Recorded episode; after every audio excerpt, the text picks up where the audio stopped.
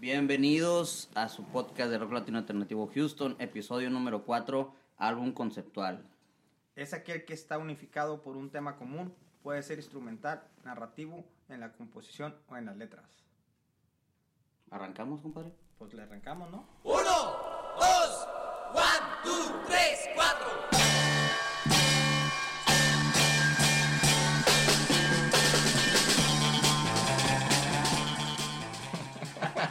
Te pareció, loco, eso de conceptual? Estaban hablando muy profesionales. No, la verdad, no, nos la llevamos Así ahorita mi compadre y yo. No, pues eh, es- estoy, estamos súper emocionados, particularmente yo sobre el tema que traemos hoy.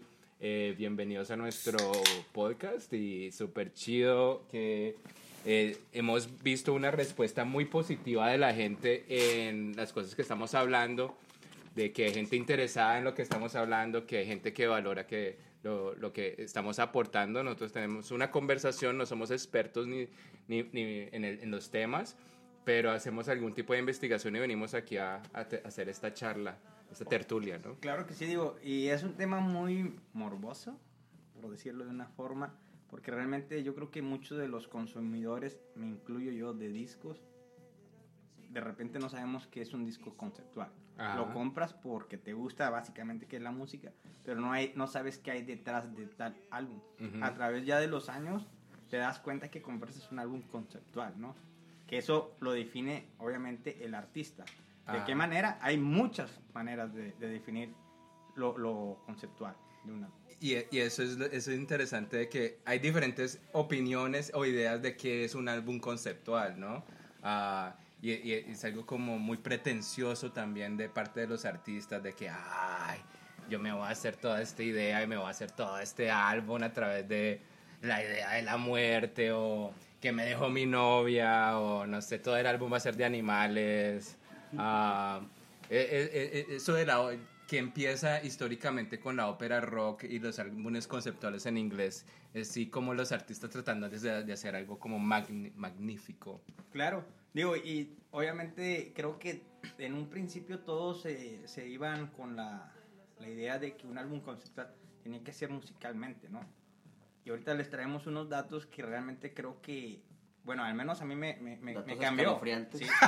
No, me, me cambia, me cambia la forma de pensar porque yo me basaba básicamente solo en la música, pero después te das cuenta con los datos y con el concepto de la banda y digo, hay muchas bandas que a lo mejor no han hecho un álbum conceptual, pero ellos son un concepto como banda. ¿Sí Mm. me entiendes? O sea, el salir vestidos de tal forma con máscaras o hacer tres álbumes, un caso de ellos es Norte Colectivo que tienen tres álbumes que van entrelazados, ¿me entiendes? O sea, y ellos no han Wow. dicho que es un álbum conceptual, pero los tres álbumes están entrelazados. Por eso, Poste y Fusible, según con este Motel Baja, que fue el último que sacaron hace tres años, o cuatro, no sé, este, dijeron que era ya el último álbum, era el de despedida, porque así era como estaba basado. También Specimen, banda de punk, también de Tijuana, fíjate. Como si fuera una serie. Sí, Specimen también, él dijo, este chavo Rotten se llama, sacó, sacó creo que son ocho álbumes las letras que conforman, ¿por qué? Porque así estaba él, dijo, desde un principio voy a sacar un álbum por letra de mi nombre, de la banda. Y ya al último dijo, ya, no voy a volver a sacar algo, como Specimen. Ha sacado ya este álbumes un poquito diferentes con el nombre de él, pero ya no como Specimen. O sea, son datos que creo que, que hay mucho para qué platicar aquí. ¿Tú, tú qué, qué piensas que es un álbum conceptual twist? ¿Cuál es tu opinión personal? ¿Un libro? ¿Un libro? No, no. No, ¿Un y- y- cuento? No, sí, sí, sí, pero cuando ah, la primera vez ah, cuando hablaron y sacaron de este tema, yo dije, ¿qué? ¿Un álbum conceptual? Ajá. ¿Qué es eso? Am, pero ya buscando ahí, ahí, con tu ayuda también pu- pude tener una idea de que era un, un álbum conceptual y pues ahí encontré unas canciones que aquí les traigo para compartir con todos los oyentes, pero sí, muy interesante. Es un tema difícil, ¿no? Que también Claro. hay como opiniones, eh, eh, gente también se apasiona mucho con, con este tema, como que no, sí, esto es un álbum conceptual o esto no. Y lo interesante, una de las cosas es que realmente viene del artista, ¿no? El artista es el que dice, desde antes de componer esto, tiene una idea, yo voy a hacer esta idea en mi álbum. ¿Ya? Y muchos artistas sí sabemos que lo han dicho y otros artistas tienen álbumes conceptuales y no sabemos porque o no lo ha dicho públicamente o no lo hemos leído. No, y claro, creo que, digo, la semana pasada lo platicamos ahí en una reunión que tuvimos, cómo había diferentes puntos de vista, que sí es, que sí no es. ¿Por qué? Porque realmente volvemos, muchos nos enfocamos en solamente la música. Y cuando un artista no te lo dice, uno se puede crear mil historias. Bueno, cuando dices la música te refieres a la letra. A la, letra, A- a, a- a la música letra, obviamente lo, lo- no, no es lo básico, pero básicamente lo primero que vas en la radio es lo que escuchas. Sí. Ya para ver un álbum en sí, porque muchas veces el, el álbum conceptual se define también en lo que es la portada, la contraportada, la historia que está dentro de ese, de ese, de ese formato, ya sea vinil, cassette. Y es lo que yo creo que es lo más interesante de los álbumes conceptuales. ¿Y, y quién fue el primer ah, artista o banda que sacó un álbum conceptual? Mira, según la historia, la primera banda que está ahí registrada es de Argentina, Box Day, con el álbum La Biblia. Eso está en 1971. Wow. ¿sí? O sea, es lo que está marcado como una de las primeras bandas que sacó un disco 71. conceptual. Sí, En el, 71. eh, hablando de bandas latinas, Sí, latinoamericanas. latinas. Ok, ok. Ajá. Totalmente. Porque ya en inglés Ah, no, fue- sí, sí. fueron los Beatles, si no me equivoco, con Sargento Pimienta. Eso fue 19 no, 1967. No, no tan lejos del 1967. Ajá, 1967. Y que, y que ese fue el primero, de verdad. pues supuestamente eso es Ujú. como que lo oficial de la Lo primera oficial, banda que ujú. empieza a ser como un álbum conceptual y lo que ellos hicieron es, ellos dijeron, vamos a pretender que no somos los Beatles, vamos a hacer, vamos a pretender que somos otra banda que va a experimentar con otros sonidos y cada miembro de la banda no va a ser él, va a ser otra persona. Entonces fue una banda ficticia dentro de los Beatles que fue dirigida por el sargento Pi- Pimienta. Oye, es mi álbum favorito, la verdad. ¿Y tú sabías que era un álbum conceptual? ¿O Sí, apenas no, lo vas no, sí, abriendo? sí sabía. Pero porque es uno de mis favoritos. Pero no sabía que era el primero registrado. Sí me sorprende. Aunque mira que yo encontré registros de que hay gente que debate que aún antes habían otros álbumes, que. Sí. pero que no son tan fáciles de saber que eran conceptuales. Y es por lo mismo que el artista no lo definía como tal. Exacto. Por eso hay, porque ahí chequé unos datos en los años 30, hay varios álbumes que se consideran conceptuales, pero que el artista nunca los definió como tal. Yo creo que ya uno como va adquiriendo mucha información, ya lo puedes tú definir, ah, este es un álbum conceptual, ¿sí? ¿Y qué les parece si vamos con la primera canción del Black? So. Tú mencionabas los speakers, ¿no? Sí, una banda de Colombia. Y ahorita les platicamos por qué elegí esta banda, porque se me parece un dato muy interesante. Es una banda ahí que sacó este disco en 1968. Y que si después de esa le seguimos con una más reciente de Mon Laferte, Peso.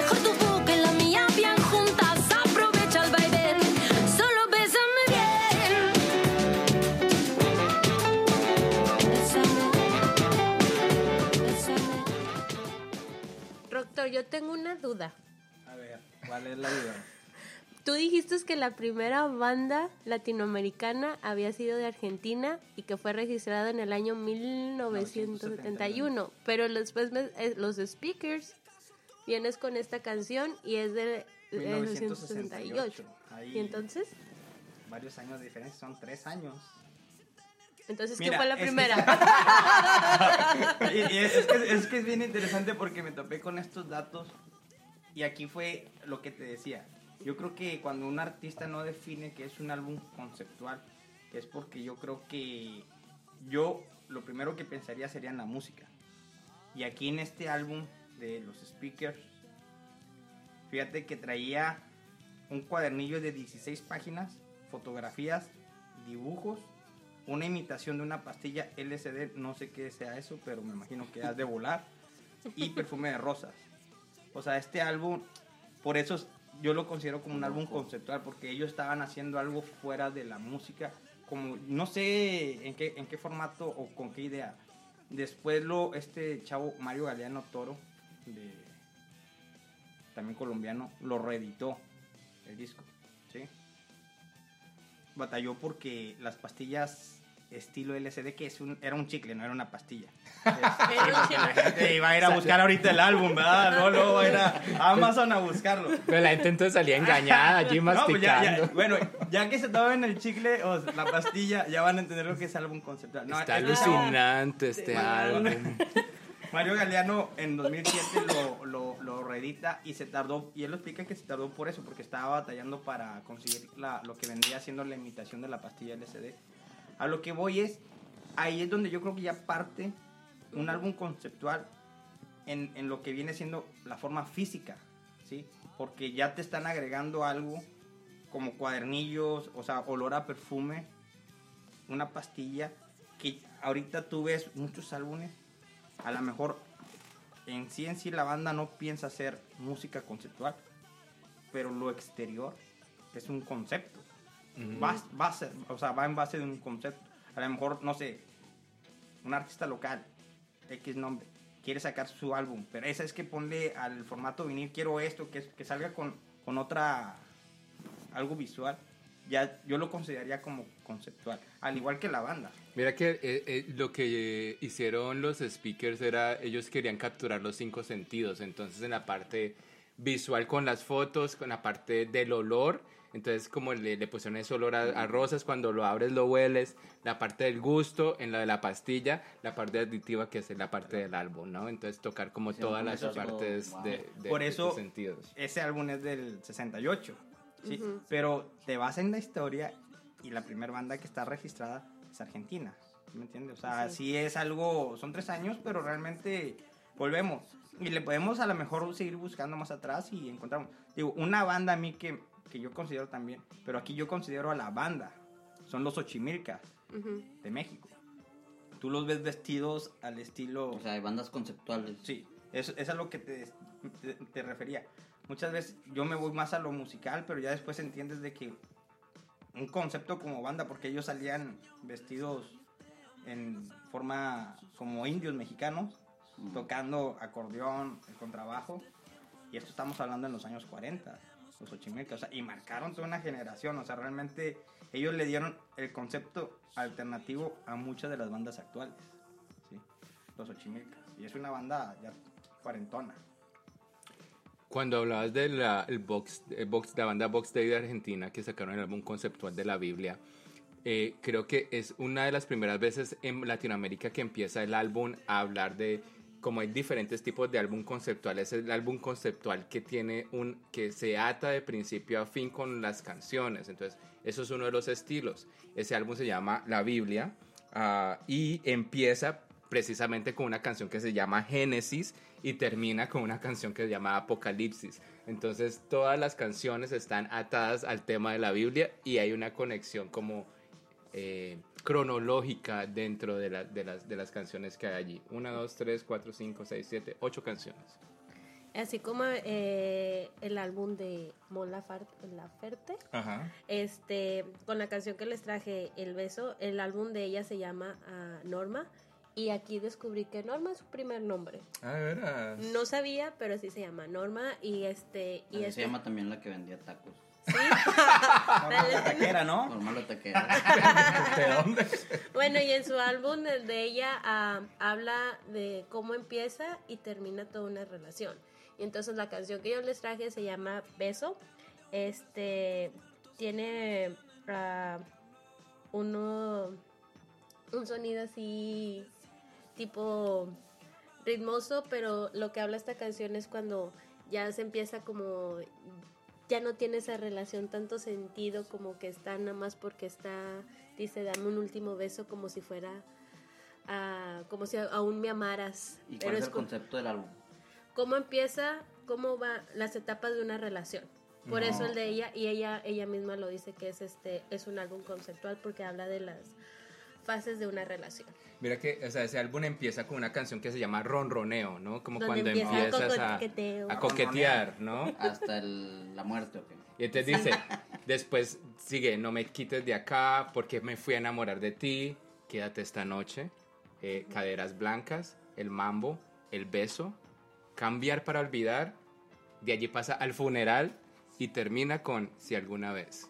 Entonces, si ves bueno. como... Sí, y esa alguna vez también me gusta eh, su- eh, la idea que ella trae, que porque eh, muchas pocas veces este, dice que, pues sí, ya terminé contigo, pero si alguna vez nos vemos, ojalá y sea platicarnos y sentar como, cómo estamos, como si algún, eh, siguiendo una relación de amigos, pero muy difícilmente eso llega a pasar.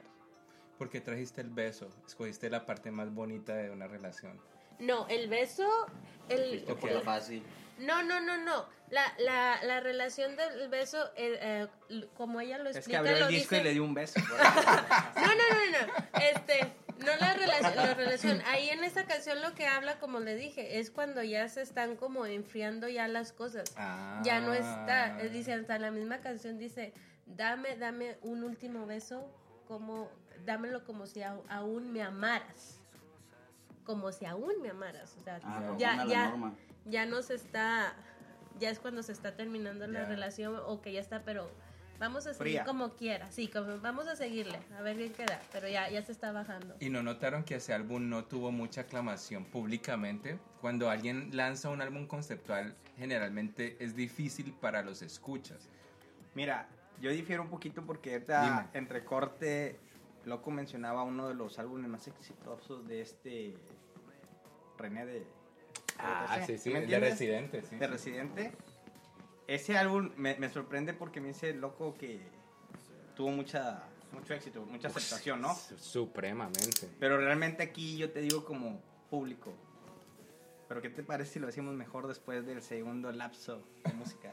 Pero entonces viene Drexler, vamos a hablar de Drexler, ¿no? Sí, este es una canción que, bueno, el, el álbum total me gusta mucho.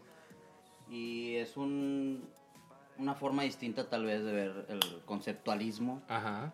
Porque Drexler lo que hace con este álbum que se llama Salvavidas de Hielos, él decide hacer el concepto de grabar todos los sonidos con guitarras acústicas o eléctricas, pero todo con guitarras, desde percusiones, melodías, todo. Y dice que menciona en una entrevista que hasta ya estaba a punto de rajarse.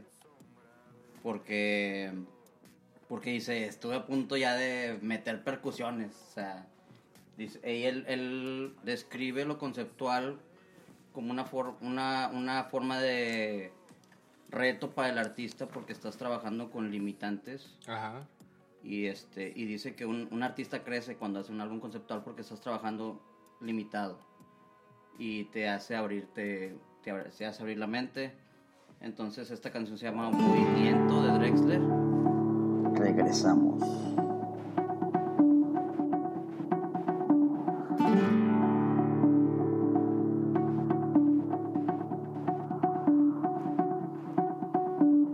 Apenas nos pusimos en dos pies, comenzamos a migrar por la sabana, siguiendo la manada de bisontes, más allá del horizonte, a nuevas tierras lejanas. Los niños a la espalda y expectantes, los ojos en alerta, todo oídos, olfateando aquel desconcertante, paisaje nuevo, desconocido. Somos una especie en viaje. Pertenencias, sino equipaje. Vamos con el polen en el viento. Estamos vivos porque estamos en movimiento. Nunca estamos quietos, somos trashumantes, somos padres, hijos, nietos y bisnietos de inmigrantes. Es más mío lo que sueño que lo que toco. Yo no soy de aquí, pero tú tampoco. Yo no soy de aquí, pero tú tampoco. De ningún lado del todo de todos lados un poco.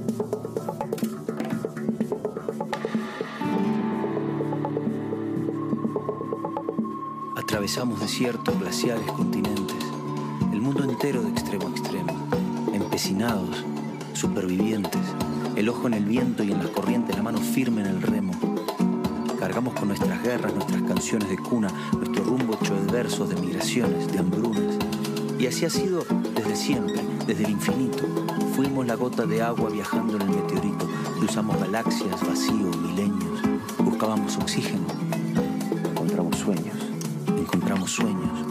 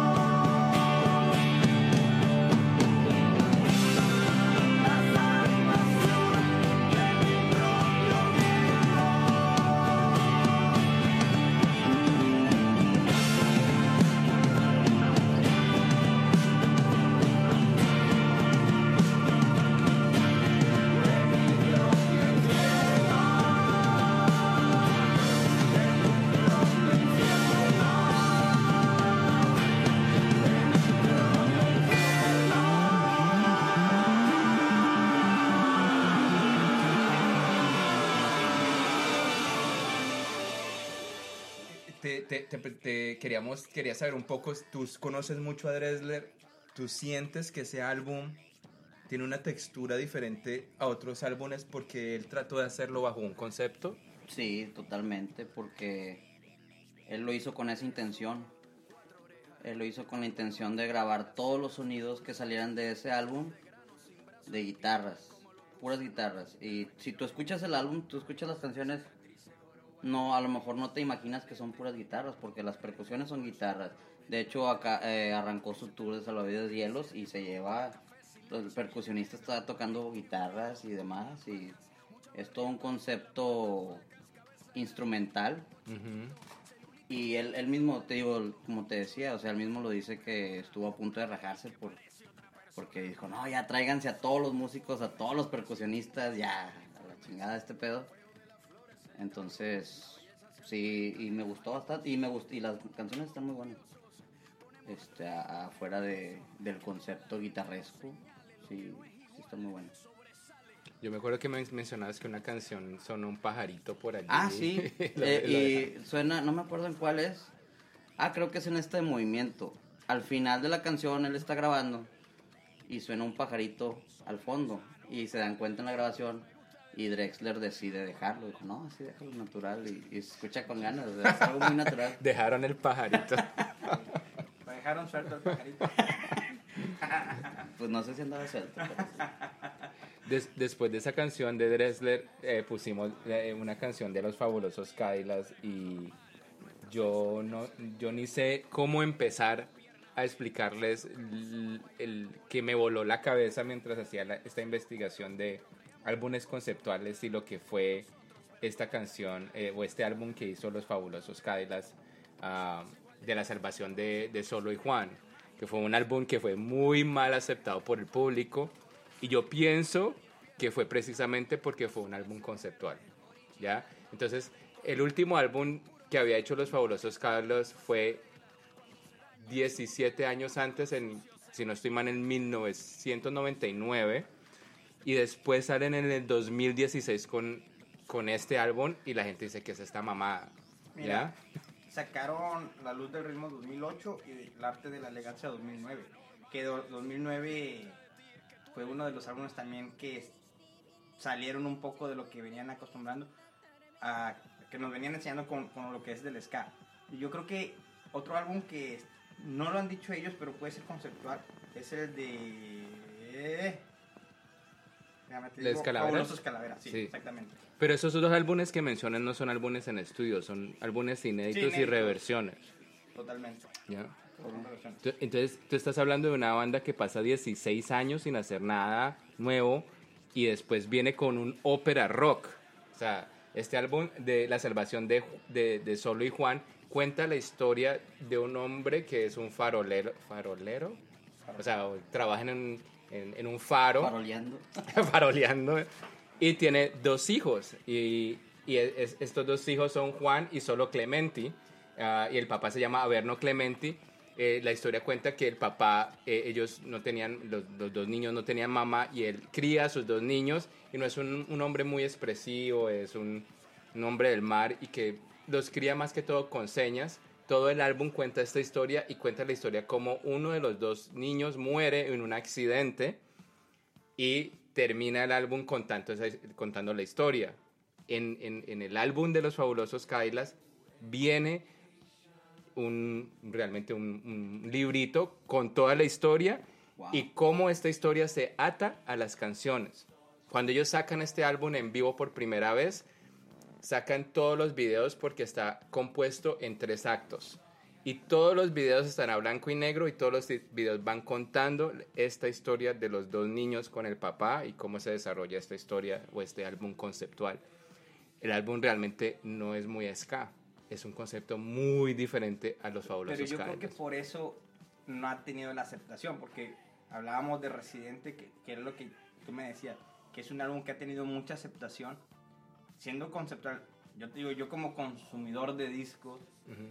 realmente estoy comprando un disco con... Yo no lo sé, ¿entiendes? Yo lo... Te vas... ¿Tú crees que el público en general No. estaba, o sea, ah, este es un disco, no, se van por el, se van por el, se van por el ritmo, ¿no? O sea, ya. yo si escucho puro ska, escucho el álbum de los y digo, no, esto no, me los cambiaron, o sea, Sí, sí, que es dice, muy, ¿qué es esto? exactamente, está, estar, estar muy cerrado, pero realmente yo creo que eso es básicamente lo que define si el álbum como banda va a gustarle a su público o no, yo creo que va, va por ahí, cuando ya te sales un poquito del... Sí, y, ta- y tal vez, por ejemplo, le comentaba loco, no tanto el hecho de hacer álbum conceptual, pero el estilo que manejan ellos no se da a ese tipo de concepto. Es como le decía, imagínate que Los Ángeles Azules sacan un concepto de, no sé, de, de la muerte muy oscuro.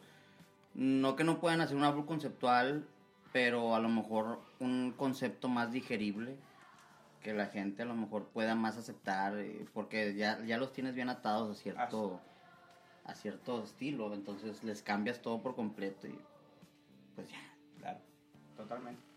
Este álbum de los fabulosos Cadillacs. ¿Ustedes cómo, cómo, cuál ha sido su experiencia con, digamos, uno de los álbumes conceptuales más famosos con que todo el mundo se ha topado ha sido The Wall de Pink Ah, Floyd, sí. ¿ya? Ah, no sé, yo me arriesgaría a decir que es uno de los álbumes conceptuales más es el famosos. más Yo creo que más.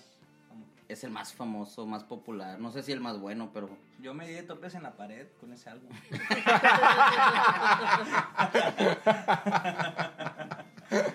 Dije, lo vi, ah, es un álbum conceptual, déjame lo compro, ¿no?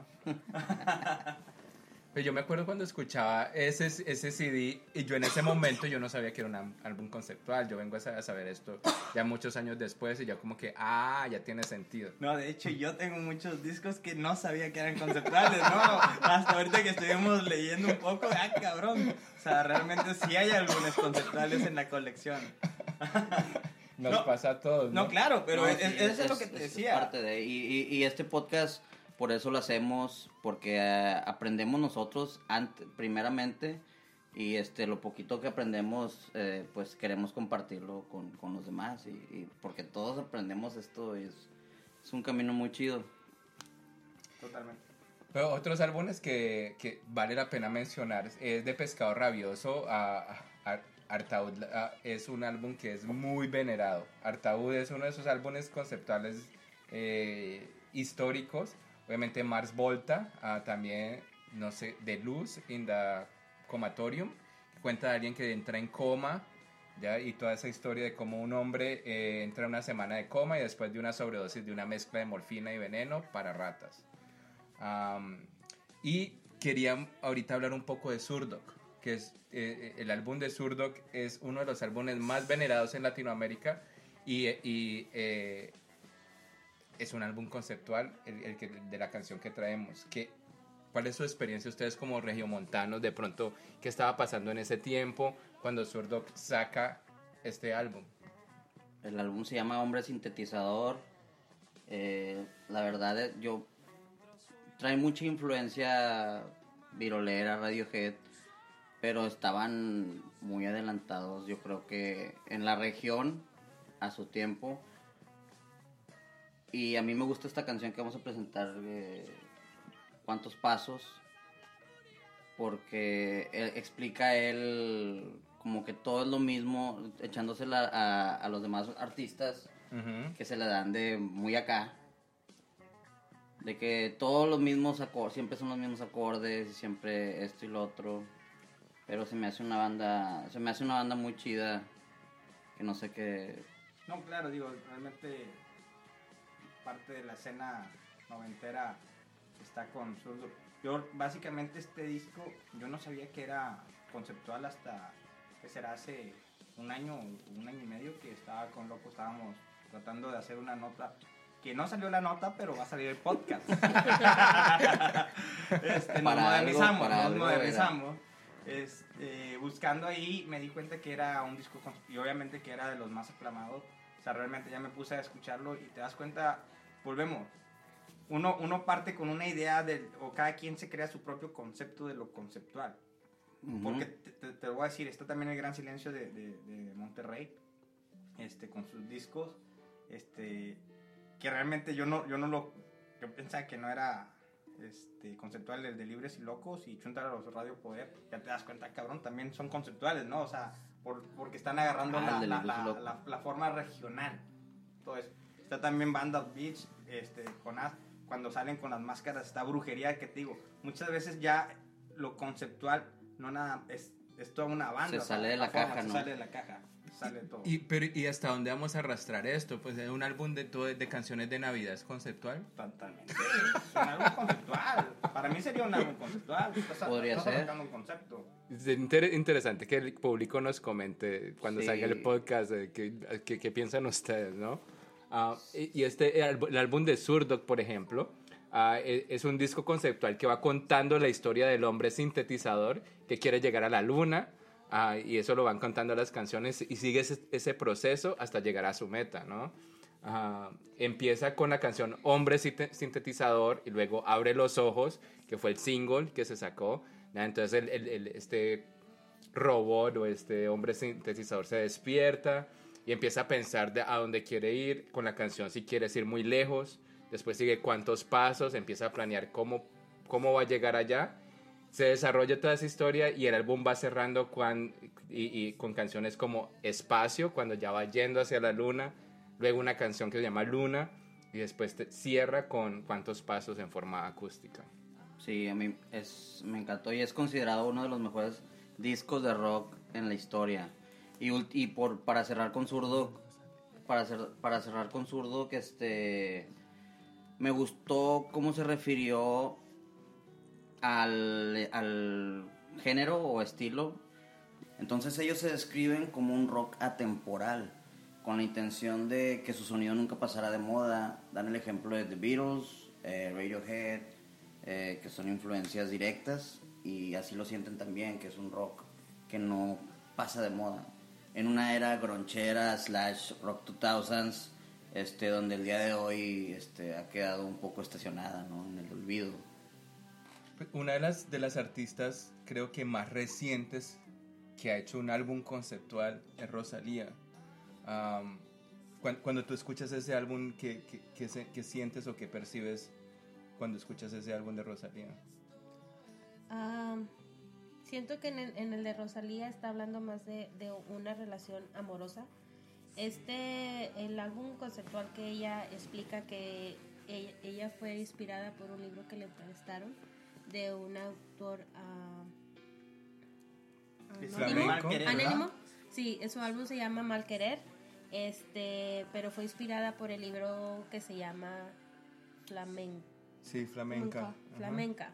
Y los ritmos que tienen ahí están muy, muy chéveres, me gustaron porque trae ese flamenco, esos diferentes tipos de flamenco este, que están ahí y con su toque de pop. Yo la canción que escogí de ella es una casi el capítulo 8, porque los trae así como capítulo 1, Ajá. el mal querer. Di mi nombre. Y, se llama, y la, la que yo traje es Di mi nombre, Doctor. Pero, ajá. ¿Por qué tres? No, pero por Di ejemplo, tú mencionas lo del flamenco. ¿Tú, tú, Ajá. en, en tu, día, tu vida diaria escuchas flamenco? No, pero lo que trae ella me, me gusta. Sé que no. Te acerca. Me, no tanto por las letras, el ritmo que trae. ah, para mí me ha llamado, ah, me llama la música flamenca. Esos soniditos que a veces que tienen, que tienen el flamenco y que los españoles hacen con sus manos o cuando haces con las maracas, no, ¿cómo se llaman? Las Castañuelas, creo, las sí. castañuelas y Ajá. todos esos y con los mismos pasos que están baila- bailando el flamenco. Es lo que a mí me gusta de ella. Y me gusta todos los ritmos que tiene porque hasta también, sí, le mete un poco de reggaetón. Es que ha acercado el público a este, este, este sonido tradicional, lo ha renovado totalmente. Y como que, bueno, yo puedo escuchar Rosalía, escuchar flamenco y no, yo sentí eso como que yo puedo acercarme a esta música que no, no es la música que yo voy a escoger naturalmente.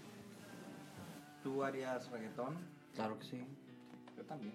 No me ha nacido. Bueno, yo lo bailo, pero el intenso. Ah, yo también. Y nosotros vamos a hacer un podcast de reggaetón. Oye, no, pero Bien en ¿sabes el futuro. qué? Regresando al álbum de Rosalía, si tienen oportunidad de comprar ese álbum y si es en vinil, se lo recomiendo. Realmente está hermoso ese vinil.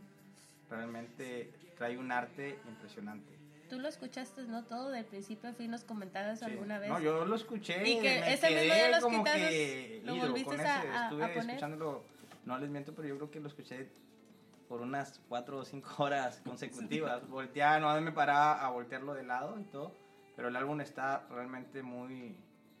como para estar en una tarde de relax ahí. En, en el Y la lugar. chava es jovencita. Muy joven. Y yo creo que es en algo muy, 20s, muy, muy, muy, 25. muy, muy chévere que lo haya hecho. O sea, también es. Ahorita, si, si la forma de acercarte con la gente de ciudad, que es la mayoría escucha reggaetón, ¿por qué no hacerlo? Digo, a, escuchar un, un ritmo tradicional que es el flamenco, que difícilmente alguien entre los 20 lo va a escuchar, ¿no? Ajá. O sea, es una forma de acercarlo. Ajá, y lo está acercando y lo está acercando a la gente joven y todo eso para que vaya, vayan escuchando algo diferente. O algo que ya está ahí con ellos.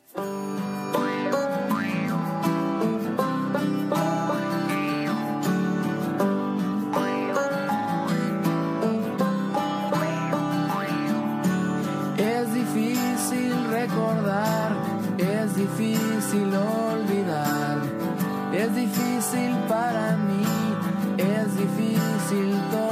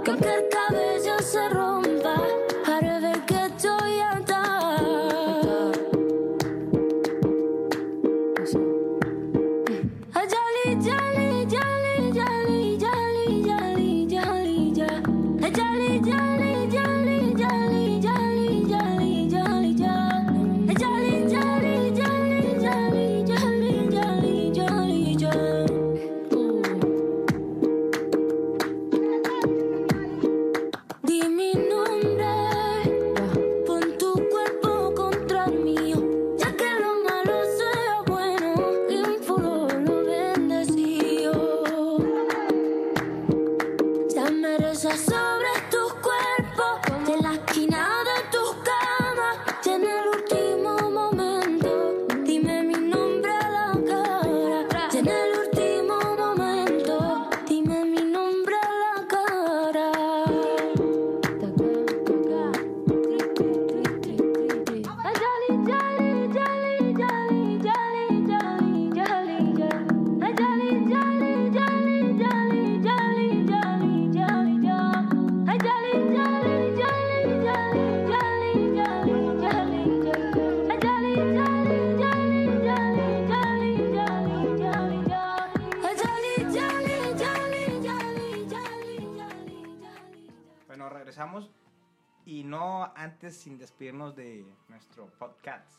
Dos de las bandas yo creo que han sacado algunos conceptuales aquí en la ciudad es Guillermo Cardoso, que fue el primero que conocimos. Memo. El Memo, aquí Saludos. loco. Un saludo.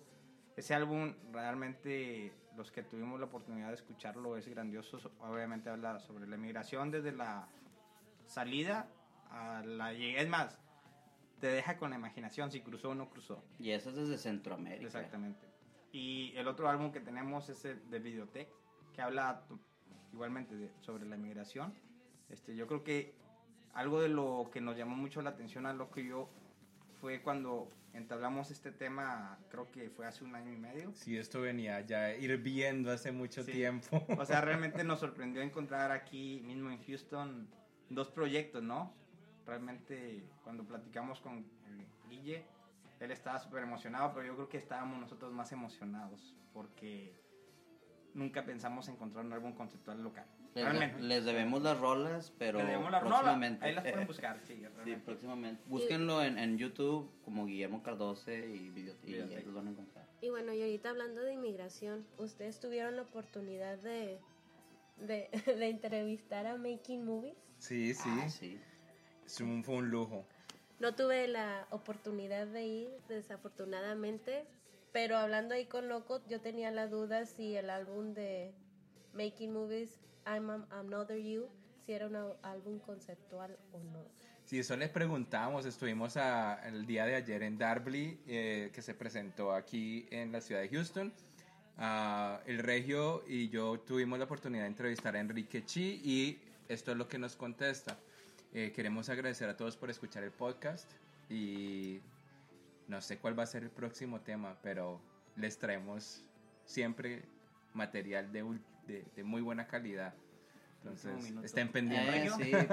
No, pues yo pienso que fue muy una buena charla. Aprendimos mutuamente, este, y yo creo que para concluir en lo personal, un álbum conceptual es muy subjetivo porque cada quien tiene su concepto de lo conceptual, ¿no? Y eso a mí, para mí, eso es lo, lo más mágico de, de esta onda conceptual. Totalmente de acuerdo. Yo creo que cualquier persona considera un álbum conceptual. Eso es con lo que tú te... Y yo digo, este álbum es conceptual, es conceptual. Punto. Vámonos. Nos vamos. Y nos vamos con la, can- ah, con la entrevista de Making Movies y con la can- una canción de ellos, ¿Qué se llama? Locura Colectiva. Bye. Nos Chao, vemos. ¿Tú podrías decir que I Am Another You empezó como una- un álbum conceptual? ¿Algún momento se planteó eso cuando lo estaban creando? Y si no, ¿cuál es el concepto que une todo el álbum? Sí, fue un álbum conceptual. Estaba hablando con Diego, a mi hermano, eh, y decidimos no, básicamente contar las historias de nuestro- nuestros primos, primos venezolanos, primos de Juan Carlos y Andrés, vivían en Los Ángeles, y, y también casi primos o amistades en Kansas City, ¿no? que uno, uno se muda a una ciudad y crea amistades así. Porque en eso nos dimos cuenta que a, a la edad de, nuestros amigos tenían y nosotros veintipico años y, y uno comienza a, la vida comienza a cambiar, ¿no? Ya no era- uno no es un peladito y uno necesita hacer decisiones más serias en la vida o has hecho decisiones y, y te das cuenta que son errores y no cosas así. Y pero que todos esos sentimientos, no importa la situación, son muy similares y, y cada de nuestras amistades o nuestros amigos que estamos en ese proceso de, de madurez, de cambiarse de ser jóvenes a hombres o, o lo que sea. En esa transición que todos tenían el deseo de dije, ¿qué quiero hacer con mi vida? Quiero que mi vida tenga algún tipo de valor y, de una dirección. que, quiero que, que, todo lo que yo haga val- valga la pena, ¿no? Y esos deseos no importaban, si era un amigo, mi primo en Venezuela mudándose a Panamá para crear una nueva vida, o si era un amigo en Kansas City que había crecido, nacido ahí y, llega a esa etapa de su edad y también tiene esas mismas preguntas y que quién soy yo y por qué estoy aquí y qué voy a hacer con mi vida. Entonces de, de esos decidimos hacer un disco que, son, que con ese mensaje, así que el disco en algún nivel las canciones son muy distintas, diferentes estilos, diferentes géneros y, y- se mueve entre esos géneros e idiomas. Pero la base de cada canción es, es muy similar, el mensaje o, o la actitud que tiene trae la canción. Así que ese era más o menos el mensaje de ese disco. Pero sí, fue un concepto que, que lo planeamos.